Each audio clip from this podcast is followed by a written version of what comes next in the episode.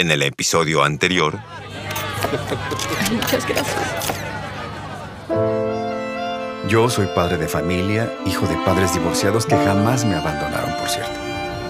Cinco, cuatro, tres, dos. Denme un momento, alguien me está buscando.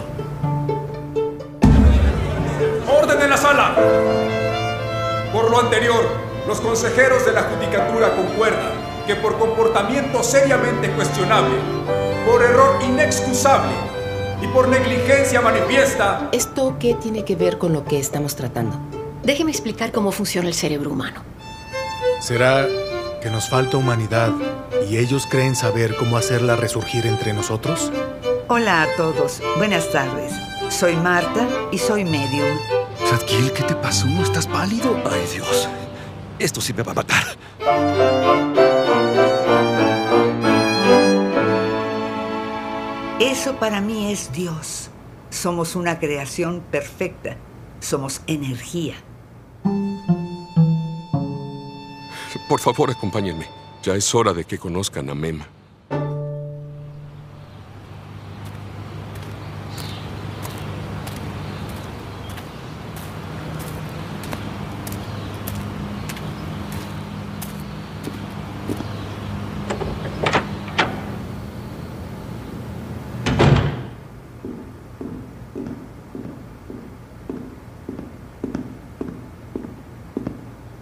Buenos días, padre.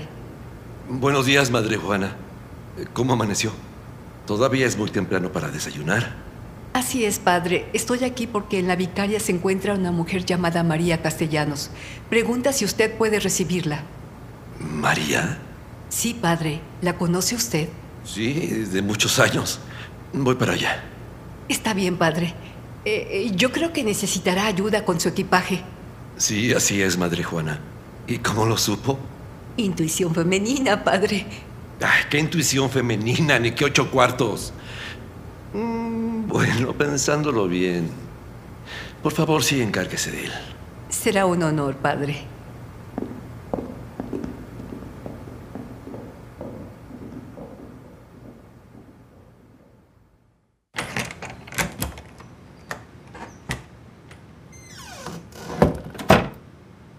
Eh, María, qué sorpresa. Así es, Atiel. Han pasado muchos años. Fue un gran gusto verte por televisión. ¿Me viste? Mi mente se llenó de tantos hermosos recuerdos. Solo confío en que hayas cumplido todos tus sueños. Porque ayudar siempre fue una prioridad para ti. Así es, María. Pero cuéntame tu vida. ¿Mi vida? Bueno, me casé con un buen hombre, tuvimos tres hijos. Ya casada, terminé la licenciatura en Psicología y Ciencias del Comportamiento. Trabajé muchos años en un jardín de niños hasta que mi esposo murió. Mis hijos han cuidado de mí y ahora que soy abuela, disfruto de ellos. ¿Enviudaste? Sí. Mi esposo murió hace cinco años. Vivo tranquila y feliz. Qué bueno, María. Me llena de paz saber que tu vida fue y sigue siendo bella. Pero cuéntame, ¿qué te trae por aquí? Escuché con atención la entrevista. Quiero expresar mi total admiración por ti y tus amigos. Me gustaría ayudar. Y pienso que pueden necesitar voluntarios. Claro, será un gusto tenerte con nosotros. Sí, claro que sí. Eh, Le pediré a Miriam que se ponga en contacto contigo. Ah, dame un segundo, ¿sí, María? Debo contestar esta llamada. Adelante. Diga. Padre Zadkiel, el Papa ha recibido su carta. La orden de traslado sigue igual. Mientras permanezca hospedado, no puede salir de los límites de la Santa Sede y se le ordena no usar indumentaria eclesiástica hasta recibir respuesta.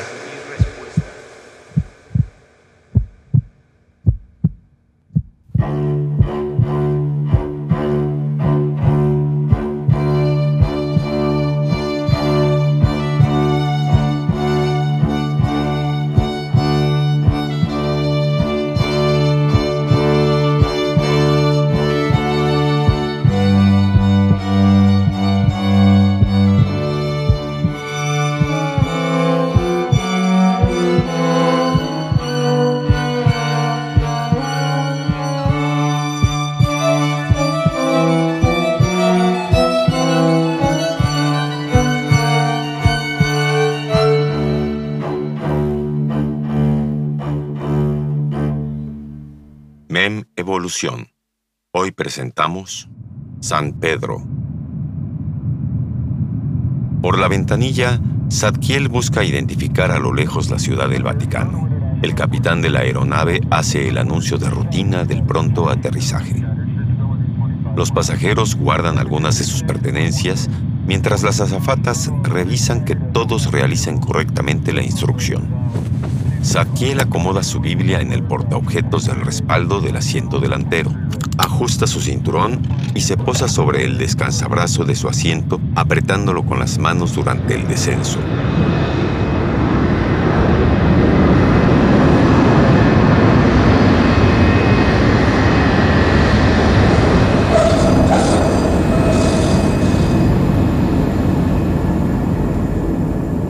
Después de un suave aterrizaje, los pasajeros poco a poco se ponen de pie en busca de su equipaje. Pacientemente, Zadkiel se integra a la fila para abandonar el avión. Caminando tras sus compañeros de vuelo, lee con atención la señalética que lo orienta hacia la salida.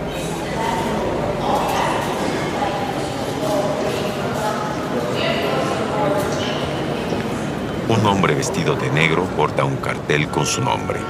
Un vehículo oficial del Vaticano ha sido enviado para llevarlo a su destino final. Mientras es transportado a la plaza de San Pedro, Zadkiel mira por la ventana el ir y venir de los transeúntes.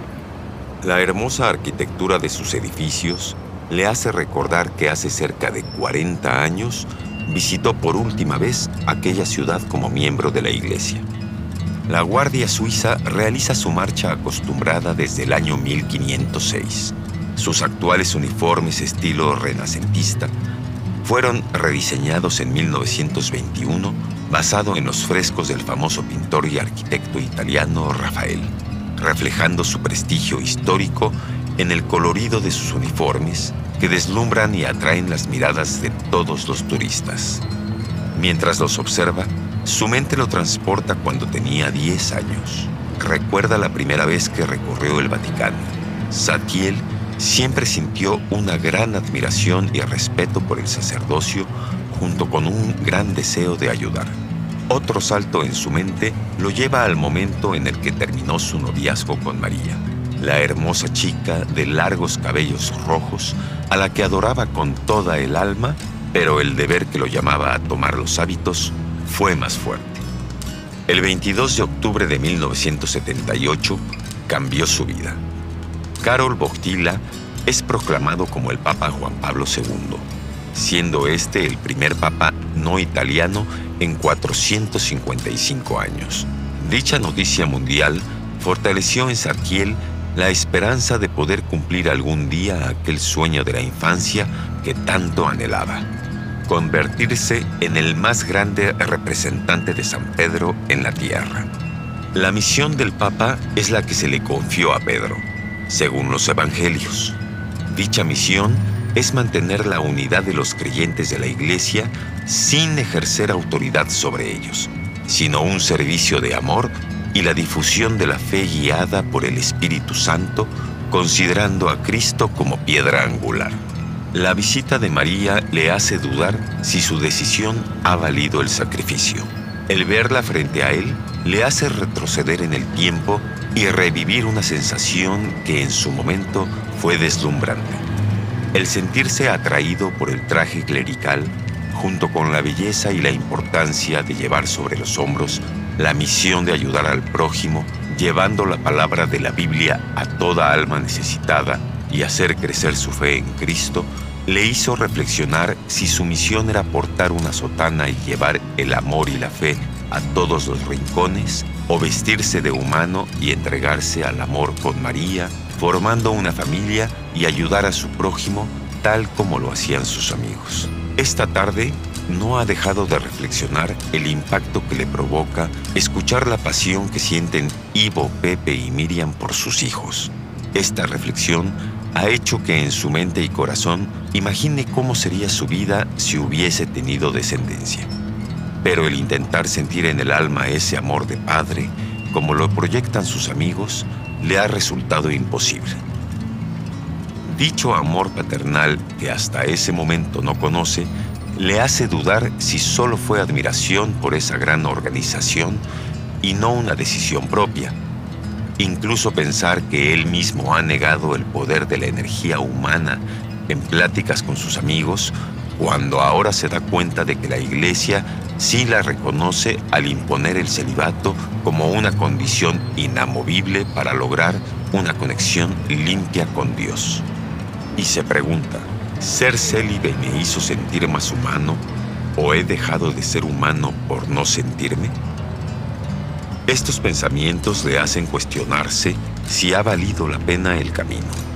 Le hacen preguntarse qué habría pasado si él y María se hubieran casado y formado una familia. ¿Podría verse reflejado en los ojos de sus hijos? ¿Qué significaría la paternidad? ¿Como sacerdote ha podido cumplir su misión? Incluso sin dejar de sentirse como humano, ¿la vida fisiológica es un impedimento o es la fuerza para seguir? Todos estos pensamientos se arremolinan en su mente. A pocos metros de la Basílica de San Pedro se encuentra la sala de audiencias de la oficina judicial. El escudo de armas del Papa Pío XI se encuentra grabado en el techo flanqueado por cuatro enormes candelabros. Al centro de esta cuelga un crucifijo, haciendo recordar que Jesús también fue enjuiciado. Pero no será el caso de Zadkiel. El Papa lo llama a la casa de Santa Marta para tener una larga plática con él.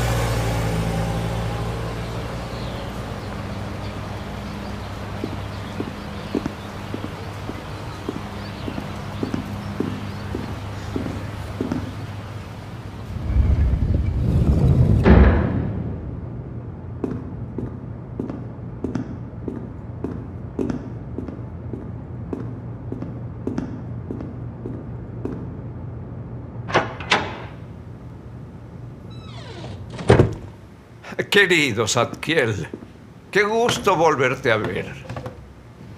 Hace años que no sabía de ti. Creo que has causado mucha expectación con los miembros de la Santa Iglesia. Su Santidad, no ha sido mi intención. Creo fielmente en la Iglesia Católica, Apostólica y Romana. Creo en la fe que nos inculca la Santa Biblia y sobre todo creo en Dios. Su Santidad, ¿podemos hablar de humano a humano? Será un placer hacerlo de esa forma.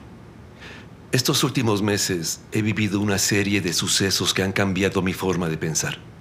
Me he sentido amado y respetado por mis amigos, pero no como sacerdote, sino como ser humano. He experimentado otro plano distinto a la vida que conozco y que jamás imaginé vivir. Y también entiendo que me encuentro en este lugar porque estoy apoyando una causa social. Eso ya me lo explicaste en tu carta. Pero déjame escuchar qué más cargas. Lo veo en tus ojos. Así es, reverendo Papa. ¿Qué se sentiría tener hijos? ¿Se ha preguntado qué se sentiría entregarse al amor? Estoy entregado al amor universal, tal como Dios lo es para todos sus hijos. No, no, su santidad. Discúlpeme el atrevimiento, pero le estoy preguntando lo que sería realmente tener hijos. ¿Se ha preguntado, se ha imaginado qué se sentiría verse reflejado en los ojos de ellos? ¿Acaso no dejó atrás la posibilidad de una vida en familia por un ideal? Así es, pero el compromiso con Dios requiere de toda mi atención, en persona y en espíritu. Pero su santidad, los seres humanos y los padres de familia pueden tener esa misma conexión con Dios. Yo lo he visto. ¿Por qué pensar que para lograr una meta debemos sacrificar algo. ¿No será ¿No se ha puesto a pensar que puede ser un patrón de conducta inculcado que hace que todos creamos que debemos sacrificar el amor por lo material? En lugar de inculcarnos que podemos lograr todo mientras estemos conectados a Dios. Los padres sacrifican su persona ausentándose del hogar para cumplir con un trabajo que les permitirá regresar a casa con el pan del día a día.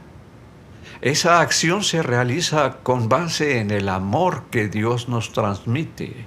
Sí, pero regresan al hogar. ¿Sabe usted, reverendo papá? Mis padres me amaban, ahora lo entiendo.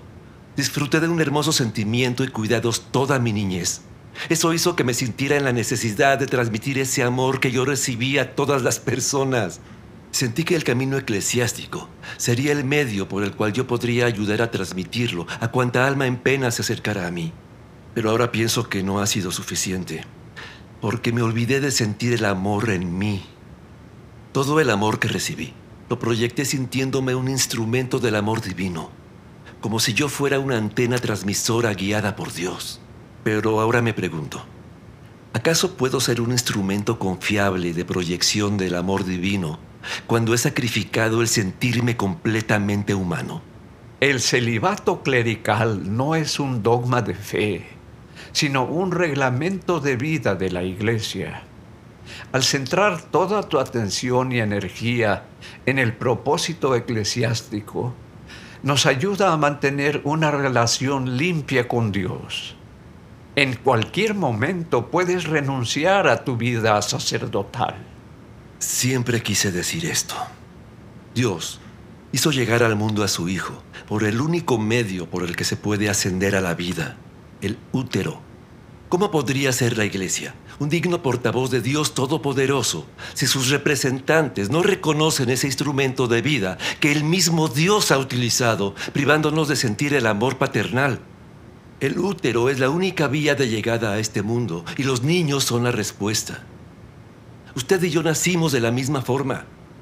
Necesitamos sentirnos habitantes de este mundo. Requerimos guías espirituales con leyes renovadas que reconozcan al ser humano tal como el mismo Dios nos ha hecho, sin que nos limiten y en cambio nos unan.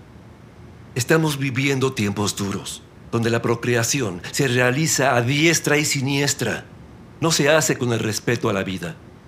Eso es lo que necesitamos inculcar, respeto a la vida y resulta fundamental que la misma iglesia lo reconozca y lo apoye. Querido Sadkiel, necesito tiempo para pensar en todo esto que me has hecho ver. Sin embargo, te repito, te encuentras en la libertad de colgar los hábitos en el momento que lo decidas. Yo ya no estoy en edad de tener hijos, porque ahora entiendo que quiero en mi vida a una mujer que su reloj cronológico ya no se lo permitiría. Y tampoco quiero renunciar al propósito de San Pedro. Solo le pido humildemente y me arrodillo para hacerlo. Por favor, piense en los seres humanos que se sumarán al sacerdocio, sacrificando su vida humana para mantener una conexión con Dios que no se pierde en ningún momento, porque somos energía. Siente en su corazón que de cambiar su percepción los hará más humanos y defensores de la familia, porque sentirán en carne propia el amor a sus hijos. ¿Se imagina su santidad? La iglesia formaría el más grande ejército protector de la vida, de niños como almas nuevas que llegan a este mundo.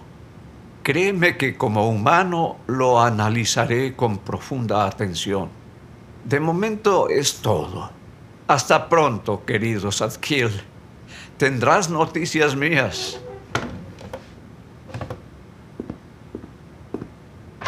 Sin decir una palabra más, Zadkiel abandona la Santa Sede. Su preciado distintivo no podrá portarlo hasta conocer la respuesta final. Una ráfaga de viento se cuela por los pasillos de la Plaza de San Pedro, haciendo que Zadkiel se arrope subiendo el cuello de su saco. Ve a lo lejos que revolotean las hojas de un libro. Al acercarse a él, se da cuenta que es una vieja Biblia que el viento le arrebató a algún turista. Zadkiel se arrodilla para tomarla y mientras lo hace, fija la mirada en el versículo Hebreos 11:11. Por la fe Abraham, a pesar de su avanzada edad y de que Sara misma era estéril, recibió fuerza para tener hijos porque consideró fiel al que le había hecho la promesa. Atónito, Zadkiel se levanta sin quitar la vista de dicho versículo. Cierra los ojos y pega la Biblia a su pecho abrazándola. Una lágrima de felicidad rueda por su mejilla. Zadkiel sigue su camino mirando al sol que brilla en lo alto del cielo azul. Este mensaje ilumina su alma, pero si bien se trataba sin duda de un mensaje de Dios directamente dirigido a él, faltaba recibir ahora el de San Pedro.